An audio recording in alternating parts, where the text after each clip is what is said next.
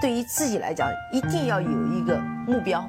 一个企业，它真的要对什么人负责任？嗯，要对社会负责任，嗯，对员工负责任，对股民负责任。这个三个责任，一个国家的发展，实体经济是永远是是顶梁柱。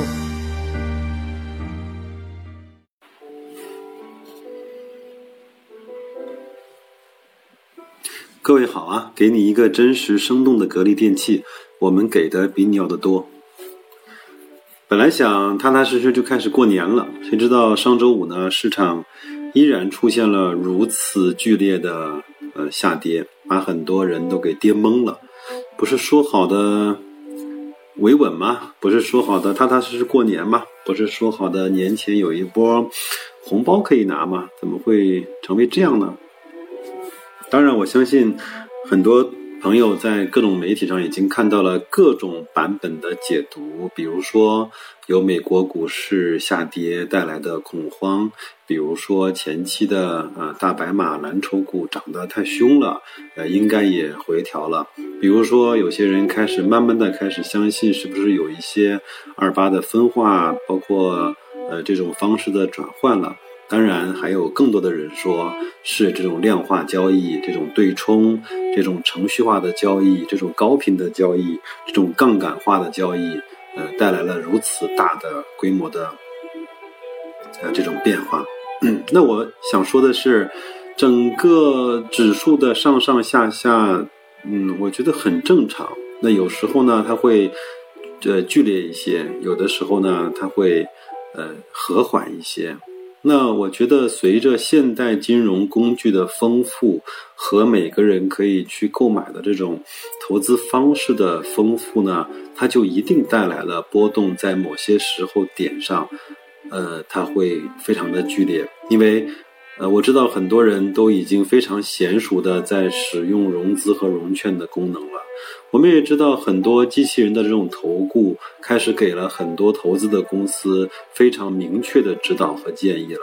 另外呢，呃，针对这种年底很多人希望把钱拿回来落袋为安，那所以说碰到一点点的风吹草动就显得有一些风声鹤唳的情况也是有的。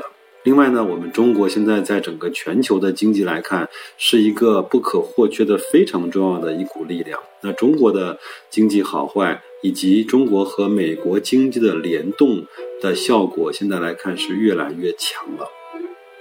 嗯，也很难出现呃中国这边风景独好，其他地方亚太包括欧美的股市都跌成翔的这样的一个状况。我们既然要选择了融入全球的经济，我们就要接受这份，呃波动和变化的情况。如果说大家稍微去看一看美国的，呃历史，因为最近我正在看一本书叫《伟大的博弈》，那它就是讲华尔街大概在一百五十年以来的历史和发生的一些剧烈的这种变化。也有曾经一天跌百分之二十，大盘指数啊，跌百分之二十甚至更多，也有一年之内跌掉百分之八十的，也有整个触发了整个美国证监会 SEC 的它的这种熔断机制都有。我觉得，嗯，也很正常。那越是这种成熟的市场，它的这种波动呢就更大一些。那我们再回到我们中国吧，回到我们身边，回到我们各位朋友投资的，呃，现在的情况。那现在到底应该怎么办了呢？那是不是，呃，也应该离场了呢？我觉得这样，每个人的情况不一样。如果说你认可一些公司，那这种下跌呢，其实是给了我们一些呃买入的机会。那我们拿我们最熟悉的格力来举例吧。上周收盘之后，格力的股价应该我没有记错的话，应该是在五十块多一点点，对吗？那我相信很多人也听了我的节目，我们对格力整个在二零一七年的每股的呃收益呢，应该是在三块三块五毛钱。那整个按照它百分之七十的分红比例来看，应该是每股分两块五毛钱左右。那这个。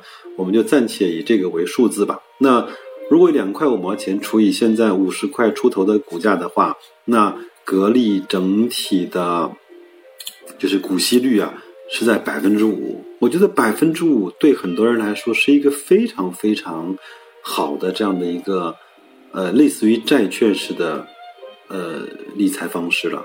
那呃往上呢有上涨的空间，往下呢有下跌的空间，当然有。那我觉得。它只要它的收益还在，只要它的增长还在，只要它呢还能够保持每年百分之三十的净资产的收益率，那这家公司就是可以去期待的。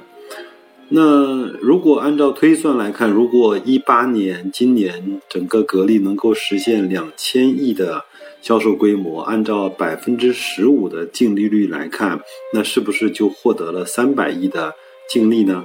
那三百亿的净利呢，除以它六十亿。的股本，那每股的收益就是在，呃五块钱，五块钱按照百分之，我们保守一些吧，五块钱按照百分之六十的分红率来看的话，五块钱乘以百分之六十是三块，那三块如果对应百分之五的股息率的来看，那格力的股价应该是在六十块。那如果更加激进一些，对应百分之七十分的三块五乘以，呃。除以百分之五的分红率来看，那格力的股价应该在七十块钱。那所以说，只要这个企业它的运转正常、盈利正常、增长正常，它的资资资产的回报正常，那我们就不应该太多的对它的股价担心。我们更多关注的应该是这家公司的生产运营和这家公司的产品在市场上是不是还能够获得非常多的好评、非常多的市场的份额。那个股呢，我不讲了。我觉得再讲的多呢，有涉嫌推荐股票的嫌疑。那我相信，呃，喜马拉雅前的每一个听众，呃，他自己都会对一个公司或者是一个行业有着相对比较深的了解。那我觉得可以根据我刚才那个方式去反推一下，你所持有的这些股票，它是不是值得。这样的去持有，或者说这些股票如果再跌掉百分之十、百分之二十，甚至百分之三十的时候，你那个时候做的是不是要去大胆的增持？是不是要去把你的一些理财产品把它卖掉，换成优质公司低价的股权？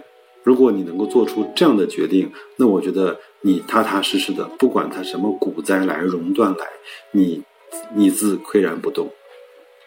那然后呢？我想 今天给大家换另外一个思路，因为以前我们这个节目的名字就叫格力嘛，我更多讲的是格力的一些运营的情况。但是呢，我想到了上周五结束之后，我觉得有一些事情必须要跟大家讲了。我觉得，嗯，巴菲特曾经讲过，一个人如果他决定买指数的话，他基本上已经跑赢了这个市场上百分之。八十的投资者了，那他如果在会选择在低估的时候买入，在正常的时候持有，在高估的时候卖出，那他大概率能够跑赢百分之九十五的投资者。这个呢，在中国一样适用，而且非常适用。那。如果各位呢不是像我一样对格力有这种呃热爱或者是痴迷，愿意对它做全方位的跟踪和分析的情况下，我觉得买指数是一个非常非常好的办法。那今天呢，我也想借助我呃一直在用的一个公众号的一个功能，呃，去跟踪很多主要的指数的估值，来给大家去做一个呃我的分析和推荐。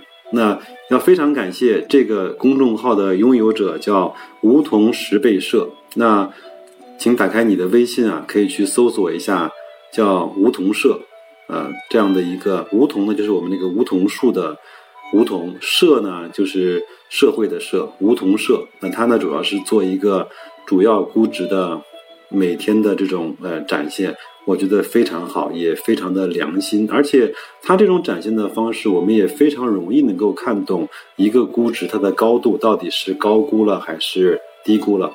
那我是截取了它二零一八年二月九号的这张估值的表，把它放在了我们节目的呃节目信息中。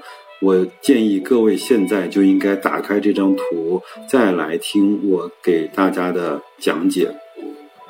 我们其实发现，我们以前一直认为五零包括沪深三百一直是低估的，所以它前面涨得还挺厉害的。我们以以前呢，以前一直觉得中证五百啊，包括这种呃这种这种创业板啊，包括医药啊、环保啊、呃证券啊，都是非常呃高的。那但是呢，经过这就是一一一七年来这种二八的这种呃轮动啊，二八的转换嘛，就是百分之二十的股票在上涨，百分之八十的股票在下跌。以后其实有很多的指数，我们在印象中它是高估的，但是呢，到现在来看，嗯，我不能讲它低估啊，但是它已经在它所有的历史估值以来，到了它最便宜的时刻。嗯，就比如说，呃，我们拿几个指数来去看吧，比如说，呃，中证五百的指数，它现在最新的 PE 呢是二十五点九五，呃，暂且把它叫做二十六吧。那中证五百呢？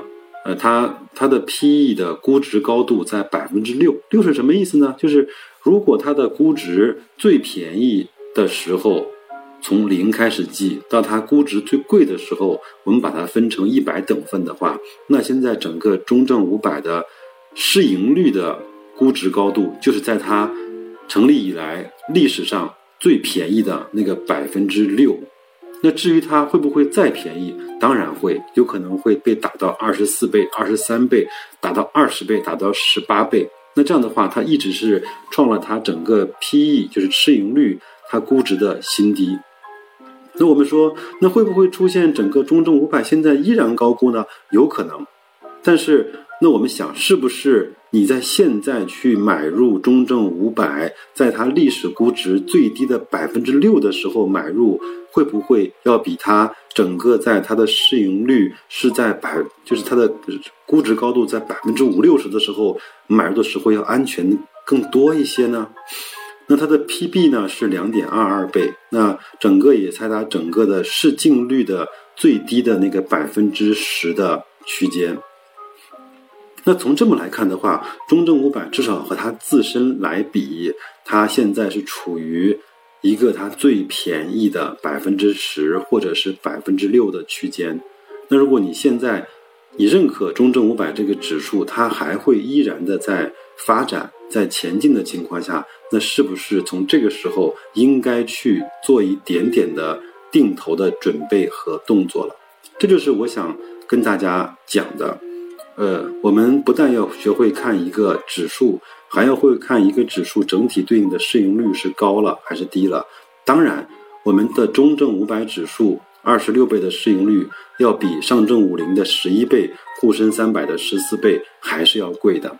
但是它就是这样分的，中证五百就是那些小小公司，那些成长性要相对好的公司，当然波动率也更大的公司，它就是这样去编纂这样的一个指数的。所以说，我们很难去希望中证五百的市盈率达到和上证五零十一倍一样。那这样的话，中证五百那些公司，它就变成了上证五零的公司了。那再再来看一个指数叫创业板，我们现在依然知道创业板。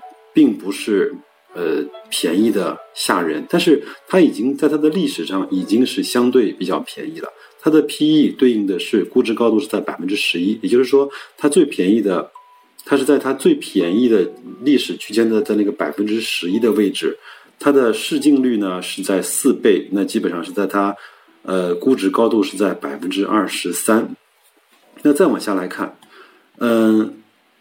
上证五零，我们以前都觉得它很便宜，对不对？现在也不过十一倍，但是它已经在上证五零所有的历史的 PE 高度已经在了百分之六十，它就是说已经超过了它整个估值最贵的时候的那个平均高度的一半了。还有几个指数，我觉得要跟大家去讲，我觉得可以去关注一下，一个是中证五百，一个是创业板的指数。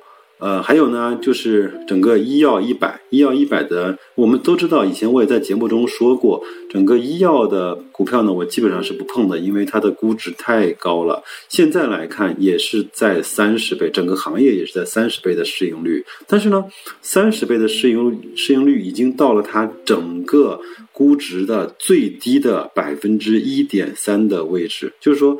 它很可能这个三十倍的市盈率已经创了它整个估值的新低了，市净率呢是在整个五点六的五点六的估值的高度也非常非常的低。如果你认可这个医药行业，认可整个我们未来的人口啊、健康啊、老龄化、医药产业这种发展来看，那我觉得这个时候应该比你在前面的任何一年去买入医药的指数。要显得更划算。当然，下面很可能还会继续在下跌，但是你已经在它整个历史上已经选择了一个比较低的地方去介入，那安全感会更多一些。再往下，大家应该看得到，叫中证环保。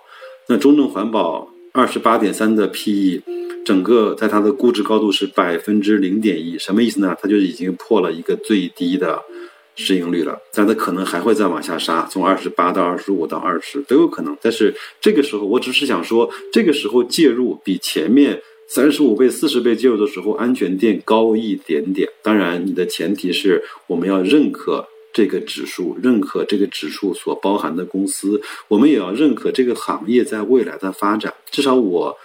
个人来看，我是认可环保和医药行业的，因为医药来看，随着我们中国的老龄化，随着随着我们整个消费的升级，不要以为只是买一台好空调、买一台好汽车就是消费升级。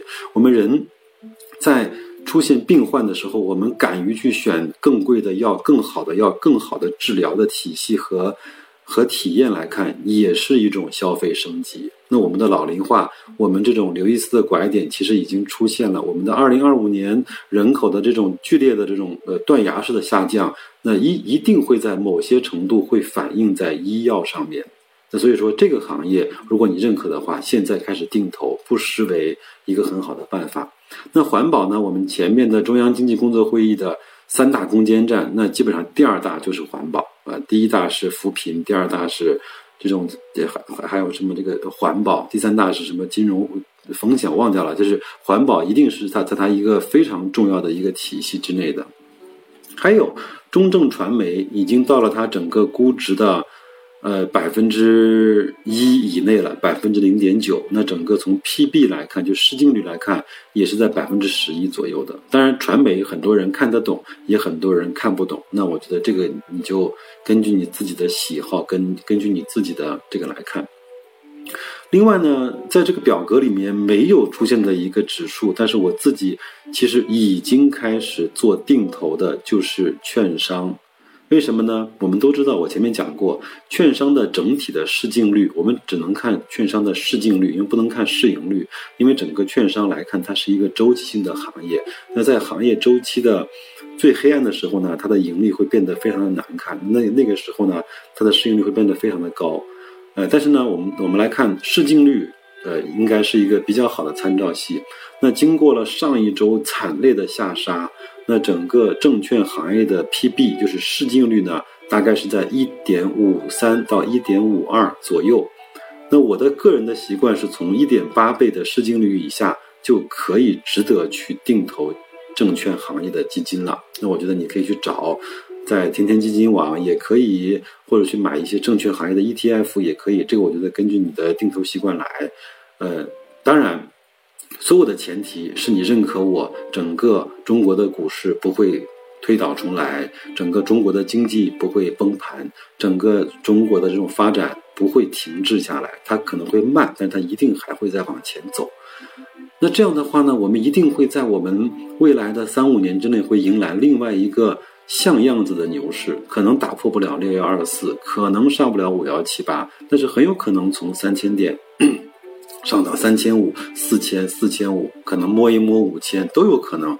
这个时候，那谁最作为这个行业来看，谁最受益嘛？就一定是券商最受益。那我们在一点八倍以下，现在是一点五的时候去定投它。那当它的净市净率涨到了两点五倍、三倍、三点五倍的时候，那我请问各位，你是不是已经有了一倍的收益？那个时候你能不能卖出一些，把本金收回来，让利润去继续奔跑？那到了牛市，每个人都在谈论股市疯狂的时候，这个时候你就全部把它卖掉。我觉得既没有杠杆，也不会被平仓，而且赚的是确定性的收益。放弃了选股，只是去选时，用自己的心态来去赚。市场上确定性的收入，这难道不是一个，难道不是一个很好的方式吗？对我们个人来说，既不会占用你很长的时间，也不会，也不会让你的心态变得特别的糟糕。因为整个从历史来看，这就是一个在市场上赚钱的常识。我觉得赚钱呢，真的是是要通过通过常识的。另外呢，为什么我们要呃要去买指数而不去买公司？大家如知道每个指数编纂的一些规则吧？你可以到中证指数官方的网站上去看每一个指数它编的规则，包括它的指数里面每一家公司所占的权重和比例，它是多久调整一次，它整个行业的市净率和市呃市盈率的变化情况是怎么样的？我觉得。这样的话有什么好处呢？就是你买了这个指数之后啊，等于说你通过这个指数或者 ETF 呢，去买入了一系列或者叫一篮子的股票。那当这当有一家公司它出现恶化的时候，它会被剔除出去这个指数的。比如说我们前面很清楚的创业板的那个呃，就是创业板的成分指数，就把整个乐视给剔除出去了，因为。那个证监会可能觉得乐视这种复盘跟下跌会大幅度的影响创业板的指数表现，所以说他就把创业板里面的剔除出去了。那包括那个上证五零、沪深三百、中证五百，它每年也都会在相对固定的时候去做一些加减和呃变换，这些都保证了指数是永续的，但是公司未必可能会长存。呃，我在最早的时候讲过一个故事，就是当时美国股市刚刚开市的时候，有十家公司。当然，我们都知道道琼斯啊，包括纳斯达克也都是从一百点涨到几万点，对吗？但是从前面来看，那十家最初的公司，现在只剩下了一家了，就叫通用电气。其他的几家，其他的九家已经都不在了，有些破产，有些倒闭，有些被并购，有些换了抬头。但是。你买指数，指数是一直在往上涨的。我一直认为，指数呢是和整个国家的经济是捆绑在一起的。我不知道大家记不记得，巴菲特在去年的时候接受媒体的采访，他曾经放出豪言说，他认为在未来的若干年份，或者说多少多少年，呃，美国的。就是整个的道琼斯指数啊，忘掉了道琼斯还是标普五百，可能会涨到一百万点，听起来有点耸人听闻，是吗？但是如果你客观的去拿整个经济的增长率和通货膨胀的那个速度和和整个的股指去做匹配的话，那个其实就是一个复利的效应，那可能要不了多少年，就从现在的几万点涨到了一百万点，都是有可能的。我们都知道。几十年来或者一百年来，整个美元的购买力下降了百分之九十五左右。那就是说，它有百分之九十五的都是被通货膨胀、对货币被货币超发、被经济的增长所去稀释掉了。你如果再不去配置一些资产，让资产按照呃大过整个 GDP 和通货膨胀，包括 CPI 的那个数值去增长的那个情况，你如何能够保全自己的资产呢？那今天呢聊的有点散，但是我只是想跟大家说，呃，前面那个股市的下跌对很多人来说是灾难，但是对你来说，你手里只要有那个非常优质公司的股权，你这个时候做增持，心里是很踏实的；你做持股不动，心理上也不会有什么太大的，呃，难过啊。然后它涨起来，你就收获。呃，价差它不涨不跌，你就去收获它的分红。这个时候，你只用做一件事情，就是去研究这家公司，研究这家公司所有的基本面，研究这个公司的管理团队。你会发现，呃，真正你在做的是投资，投资就是应该研究公司，而不是研究那些没有用的曲线图、没有用的技术指标、没有用的所谓的那些。K 线图那个是最没有意义的。另外呢，我们都知道股股指呢，很多的股指它是有一些周期性的变化的，它有的时候贵，有的时候便宜。那我们当然就应该在便宜的时候去买入，在它太贵的时候把它卖出。它不便宜不贵的时候呢，我们就持有它，很简单。我我我们只要多一点点对这些基本东西的了解，现在的工具也非常多，信息也非常的发达，包括。我放的这张图里面，它都真的是我觉得非常呃体体贴啊，就是场内基金，就是 ETF 叫场内基金，你买什么？如果你通过天天基金网去定投，那个就叫场外基金，那你会去买什么？把代码都放给了大家。我觉得现在的科技和现在这种信息的发展太快了，那只不过是你能不能够守得住寂寞，我们才能够。赢得来繁华。好吧，这就可能是春节前的最后一期节目了。我觉得大跌无惧，然后根据自己的投资逻辑去让自己的资产去跑赢市场，跑赢 GDP。晚安，各位，再见。